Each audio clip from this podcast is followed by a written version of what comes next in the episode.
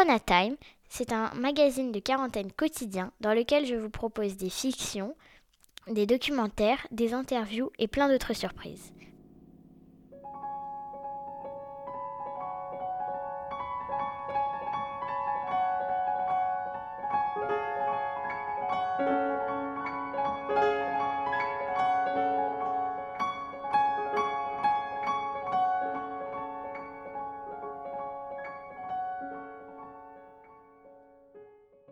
Bonjour, bienvenue sur Corona Time. Aujourd'hui, nous continuons notre voyage autour du monde et pour l'instant nous restons encore en Europe en découvrant premièrement une grande voyageuse dont on dit souvent qu'elle ne fait pas le printemps. Je vous laisse deviner de qui il s'agit. Puis nous abordons un pays mystère avec toutes ses surprises. Bonne écoute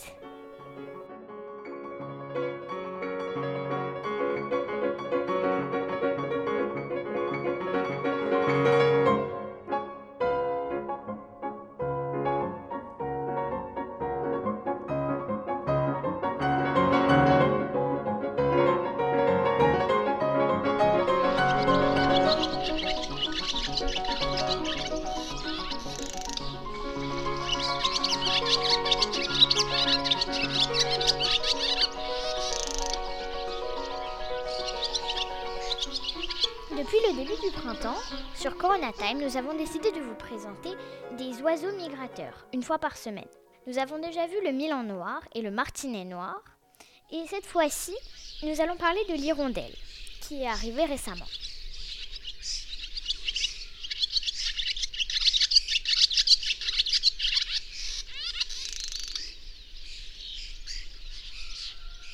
Les hirondelles. L'hirondelle ne fait pas le printemps, a-t-on l'habitude de dire.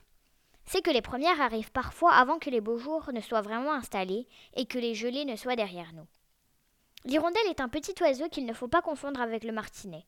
Contrairement au martinet, qui garde les ailes tendues comme un arc lorsqu'il glisse dans le ciel entre deux battements d'ailes, l'hirondelle a l'habitude de ramener ses ailes le long du corps, ce qui lui confère un style de vol plus rabiscoté. L'hirondelle est un migrateur bien connu.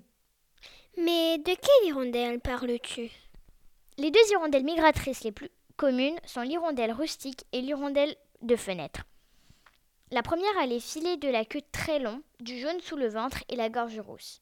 La seconde est juste noire et blanche. Il y a d'autres hirondelles migratrices en France? Oui, l'hirondelle rousseline et l'hirondelle des rivages. Il y en a qui restent ici? Oui, il y a aussi dans notre pays une espèce d'hirondelle qui résiste aux rigueurs de l'hiver. C'est l'hirondelle de rocher que l'on peut observer en hiver dans les Alpilles. Les hirondelles sont en fort déclin en France ces dernières années. Pourquoi? Les pesticides tuent les insectes dont elles raffolent.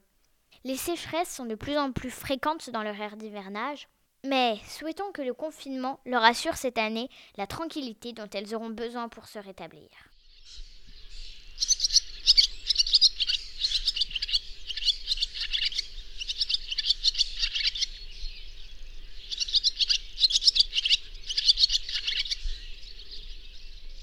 Pour savoir jusqu'où on va, on va commencer par lancer le dé. 2. Et une deuxième fois, parce qu'on va avancer plus vite. 6. On est parti pour 800 km. Il faut donc que l'on choisisse entre Lituanie, Biélorussie, Ukraine ou Hongrie. Nous allons choisir la Hongrie. C'est parti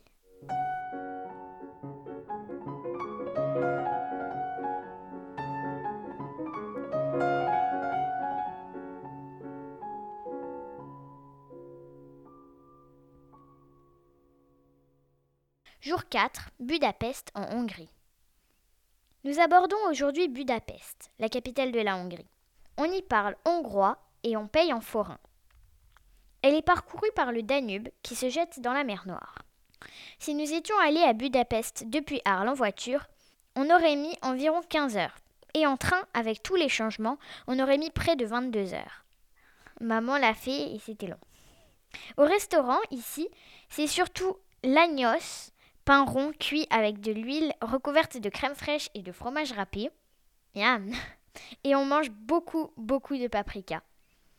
Au dessert, un smoloi galuska à partager.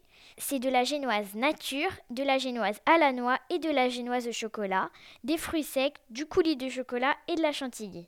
Reviens Mais après ça, on n'a plus faim.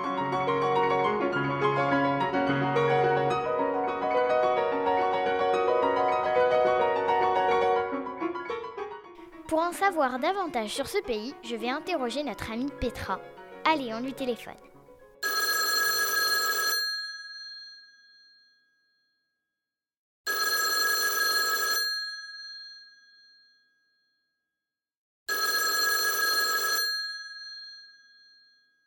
Allô? Oui, salut Louis, c'est Petra. Bonjour. Bonjour Petra. Euh, Est-ce que tu peux nous dire d'où tu viens? Je viens de la Hongrie et plus exactement de Veszprém, qui est une ville au nord du lac Balaton. D'accord. Et euh, qu'est-ce que tu aimes, qu'est-ce que tu préfères dans cette région? Ben alors, surtout quand j'étais enfant, j'ai adoré aller au lac Balaton. C'est un grand lac, on appelle ça la, la mer hongroise. C'est vraiment long, 72 km de long. Et puis, j'ai adoré passer euh, mes étés là-bas, se baigner, manger des cuisses de chocolat, et des lingots ou de maïs, ou faire de pédali-pédalo. Voilà. Eh ben, maintenant, je suis euh, adulte et j'aime beaucoup les bains thermaux. J'en- chaque fois quand je rentre chez moi en Hongrie, j'en profite parce qu'il y en a beaucoup, un peu partout dans le pays, des différents bains thermaux où on peut aller euh, avec la famille. Est-ce que euh, il y a des choses que tu trouves différentes entre la France et la Hongrie? Alors, il y a beaucoup de choses qui sont pareilles. Voilà, on n'est pas si loin. C'est aussi un pays dans l'Europe. Et après, bien sûr, il y a pas mal de choses différentes. Déjà, pour commencer par la langue, parce que la langue hongroise ne ressemble pas du tout aux langues latines comme le français ou l'italien, ou pas du tout aux langues slaves comme, comme les pays autour, comme, comme la Slovaquie ou la Serbie.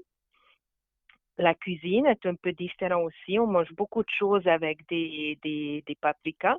Quand on dit paprika en hongrois, ça peut être des paprikas doux ou des paprikas euh, pimentés. Voilà. Hum, il y a pas mal de traditions qui se, qui se perpétuent aussi. Par exemple, là, on a passé euh, la période de Pâques et en Hongrie, on garde, bon, peut-être moins en moins, mais on garde encore euh, quelques traditions. Et par exemple, euh, le lundi de Pâques, les garçons souvent allaient arroser les filles et les filles qui offraient aux garçons du coup un œuf peint en échange. Voilà. D'accord. Et est-ce que tu pourrais nous dire quelque chose en hongrois pour euh, qu'on entende un peu la langue? Qu'on a, qu'on entend un peu la langue. euh, quoi, par exemple? Euh, N'importe quoi. Ou un début d'une chanson. Ou... alors, par exemple, pour dire bonjour, on dit Jó napot. Pour merci, on dit euh, köszönöm.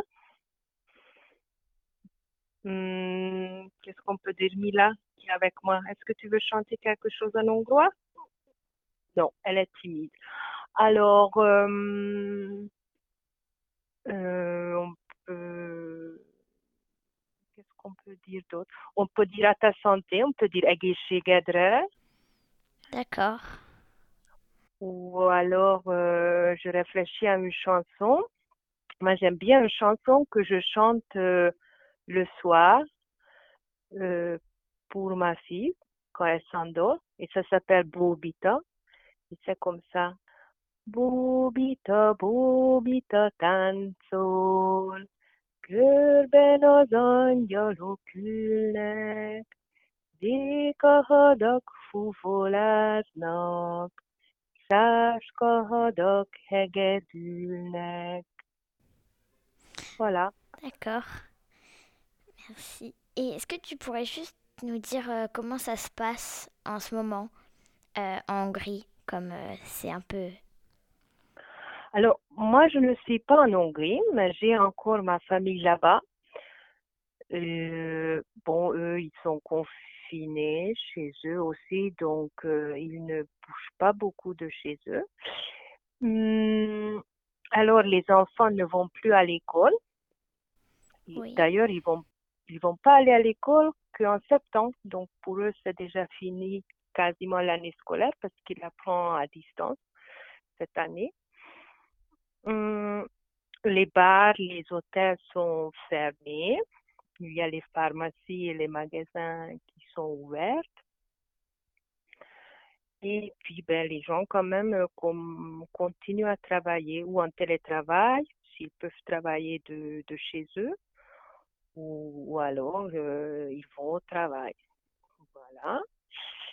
Et ils ont déclaré aussi un état d'urgence sanitaire. Du coup, c'est le Premier ministre euh, qui a euh, tous les pouvoirs pour, euh, pour on dit ça, euh, pour prendre des décisions par décret. Donc, il n'a pas obligé euh, demander l'avis de l'Assemblée nationale. Et le seul souci, c'est que loi a été votée qui fait que cet état d'urgence n'a pas une durée euh, déterminée. Donc, pour l'instant, c'est pour une durée indéterminée. Et le gouvernement ou le premier ministre peut décider euh, tout seul euh, jusqu'à la date où il veut maintenir cet état d'urgence. Voilà, sans, sans demander euh, l'avis de l'Assemblée. D'accord. Du coup, il a tous ses pouvoirs et tous ses pouvoirs pour passer aussi des lois qui, hum, qui ne sont pas en lien avec euh, le coronavirus. Voilà. Du coup, c'est plutôt embêtant. Et est-ce que tu aurais une chanson que tu aimes particulièrement en hongrois à nous conseiller pour euh, le générique de fin de cette émission? Alors, euh, il y a une chanteuse contemporaine qui s'appelle Bori Rutkai, euh, qui chante aussi euh, pour ses enfants. Et justement, il y a une chanson euh, qui s'appelle Laton, Laton, Balaton. Et Balaton, c'est le lac de, au bord duquel je suis née. Voilà, je te conseille cette chanson, Louise. D'accord. Alors, merci beaucoup pour cette entrevue Ben, merci. Merci à toi. et au revoir. Et au revoir. À À bientôt, Louise.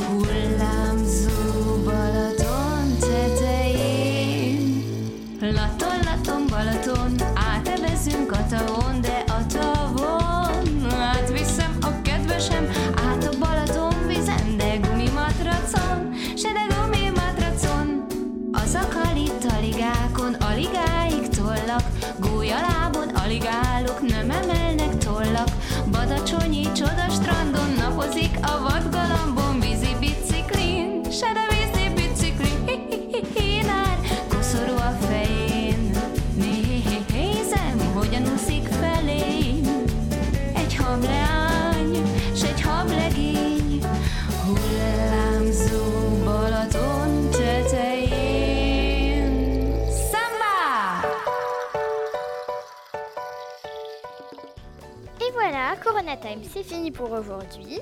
J'espère que cette destination vous a plu. Nous nous retrouvons demain pour un nouvel épisode et une nouvelle destination.